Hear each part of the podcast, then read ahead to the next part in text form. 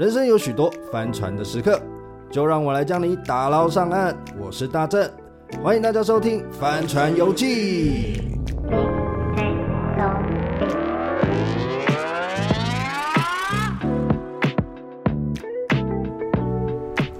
哦哟哟，大家好，我是大正。大家好，我是珍珍。珍珍，哎，我还没介绍你就跑出来，太期待了，太期待，跟我算是学姐，邀请到学姐，非常优秀，哎，学姐好。啊，我们制我们制作人看到珍珍也太兴奋，因为很难得可以邀请到佩珍来上节目，因为最近真的非常非常忙，对不对？嗯，有一点忙。对啊，佩珍最近在忙什么？嗯，在准备一个电影长片，然后也有一个短片，然后也有一个代言，就是影展的代言，所以有很多事情要准备。哇，那这样还有时间创作吗？大家都很期待你的作品。哦，真的吗？嗯，歌曲上。哦，可对我而言，创作很流动，它它就是很当下，所以我不会去。我觉得，尤其是现在吧，我我对于自己音乐的创作欲又更松绑了一点。松绑是什么？就是我没有觉得，我现在没有觉得一定要透过音乐说话，我就不会想要创作。哦，嗯，是非常流动的感觉。对。呃，你的一张专辑里面有一首歌叫做《内裤的颜色》，嗯，这个从歌名听起来就哎。我记得是倒数第二首吧，对不对？对。然后我想说，哎，这个这个我就，然后它里面的编曲是非常，我觉得很很很狂放，嗯、很吼，嗯、然后它是很非非常非常 noisy 的感觉。然后，嗯、那你可以跟我聊一下这首歌的画面，你是怎么建立出来的吗？我写歌通常都是从先从我要讲什么出发，然后我关心什么事情出发，然后才开始想说我要怎么讲，然后我要怎么讲才可以尝试的让。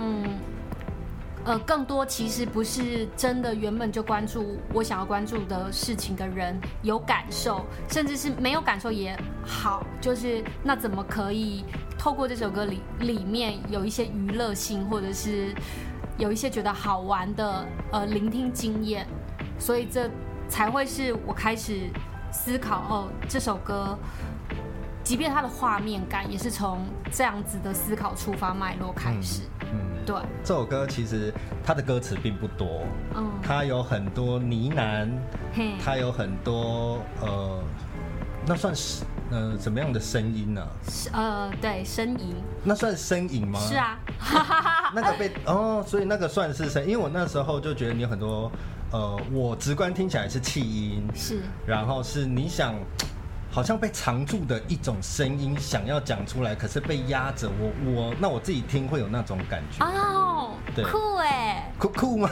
我说酷哎的原因是因为哦，这这确实是我想要表达的哦，真的哦，对，因为有我觉得有那种感觉，嗯，对。这首歌是从呃，它写于就是太阳花事件，然后太阳花事件之后，就是我有有有去现场关心，然后也有。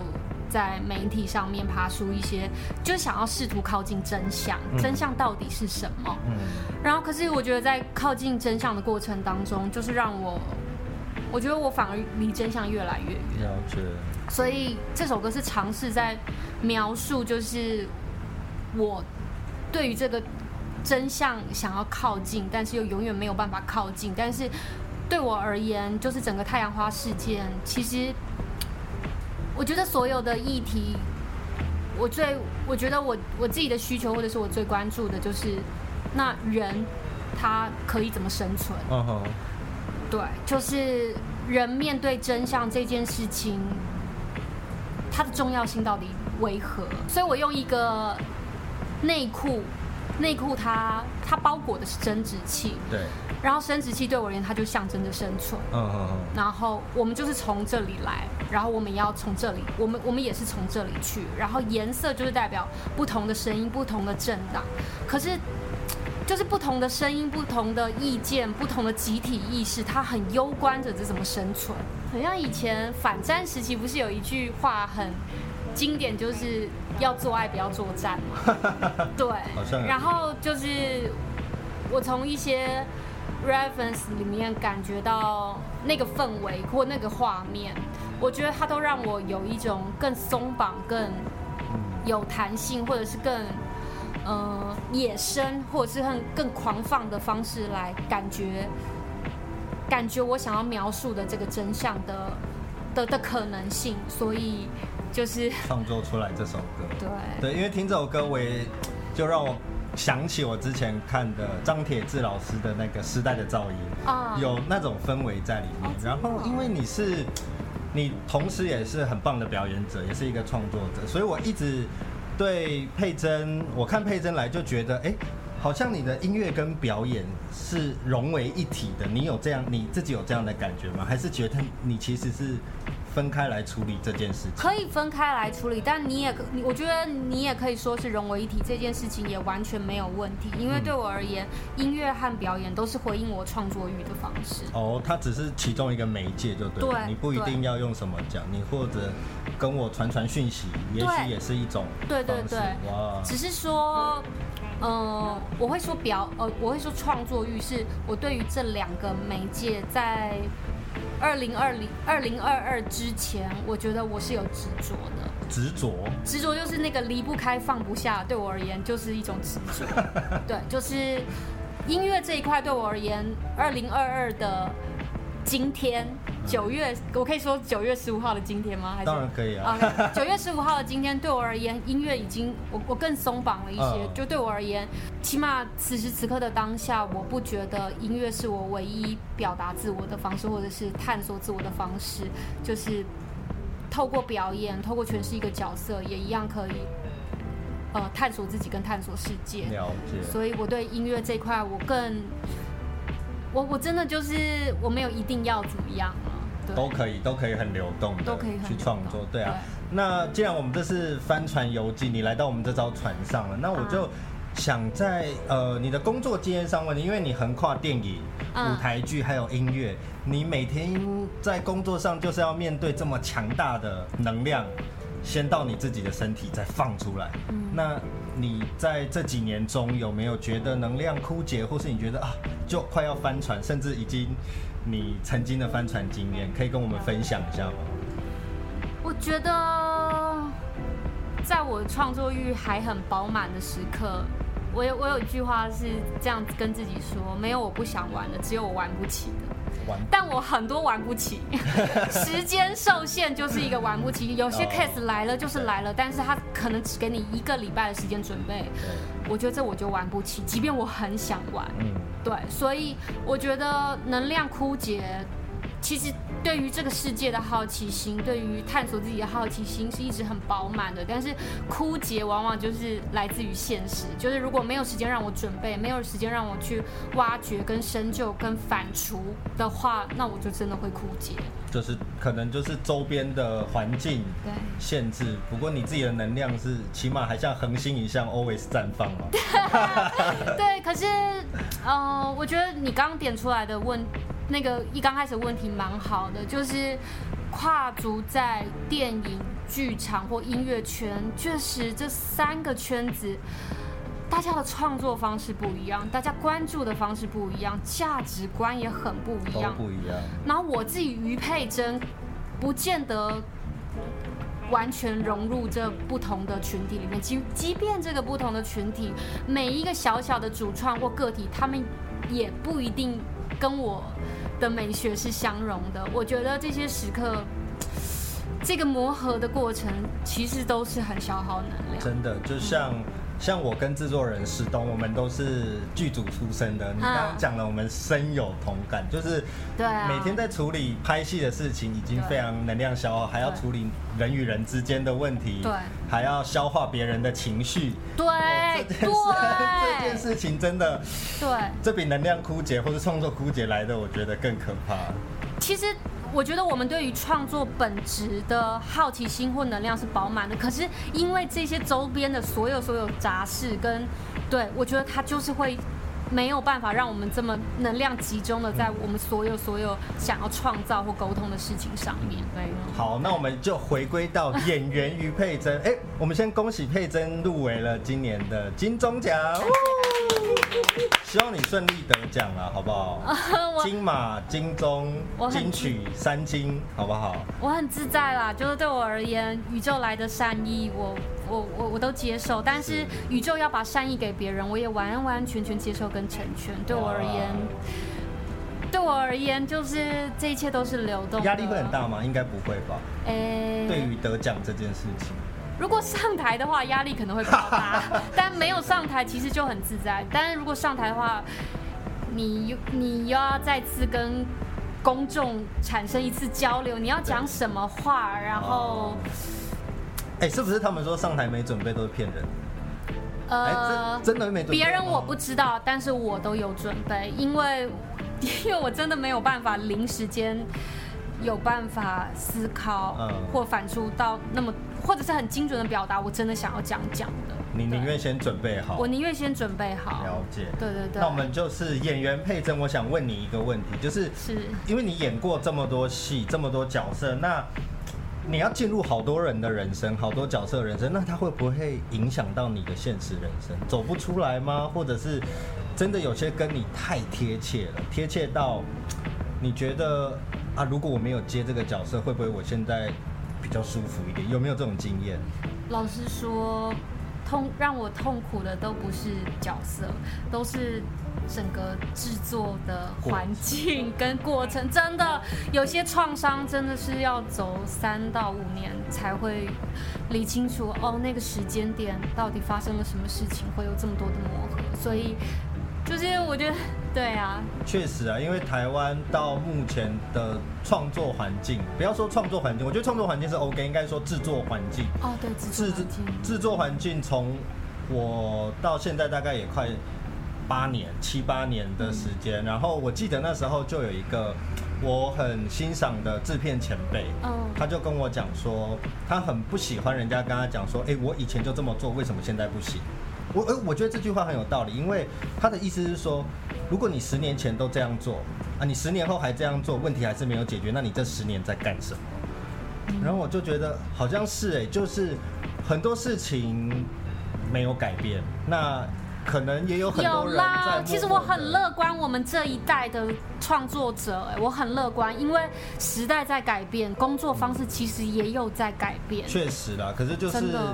毕竟电影跟现在所谓的快影音不太一样，因为快影音的预算跟操作方式都不一样，所以，但我觉得这是一个很好，就是人人都可以创作，你的创作的门槛跟限制都变低了，那我觉得就可以让更多人看到更多人呃的创作才能，这我觉得也是很棒的事情。那你有遇到一些过不去的吗？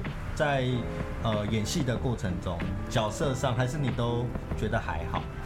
真的角色上还好，嗯，我还是会有一些遗憾，就是在现实的时间或者是资源上面的考量，我能否真的完完全全捍卫到，或者是保护到我的角色，或者是真的做到替角色发声这件事情，我觉得我还在学习。哇，这样我刚刚听你那样子在谈角色，我觉得。作为你能演的角色，那个角色很幸福，因为你会很真诚的对待他，你会把他，你会认真的看待他，你不会觉得他只是一份工作，他只是一个演出。没有，他就是一个活生生的人。哇，这个这个我非常的感动，因为其实想要演戏的人很多，想要当演员的人很多，那有这样的觉悟，这个确实需要很大很大的历练，才会有这样的觉悟。那佩珍有没有什么？帆船的事情可以跟我们分享。我讲一个可能比较比较不是，就是已经进入这个圈子的事情，就是我是真的到二零二二年的至今才比较没有经济压力。我说的是没有经济压力，是指我可以毫无后顾之忧的，可能一两年专注的在创作跟接案，然后没有。没有，就是我要我我下一餐怎么办？但是在今年之前，我可能都还会担心，说我是不是下个月就要去打工？我其实对餐饮业很有兴趣，但我真的没有能力，就是我反应太慢。我我我曾经在早餐店打工。我真的觉得你选错，你怎么餐饮业第一个就选早餐店？早餐店很困难呢，好笨啊！早餐店谁记得起来他要吃什么啊？你第一个就挑难的打，这这没办法，太难了。不过这个发生什么事吗？发生的事情就是。我的老板娘对我很好，欸、可是她是性子一来，她的嗓门大到，对，老那个邻居会抗议吗？会抗议，会叫警察来的那一种，你就会知道那个嗓门有多大，那个很像是有人在吵架，对对对。可是老板娘不是这样对我，她是对她的妈妈，所以你知道我做错事，所以我就离职啊。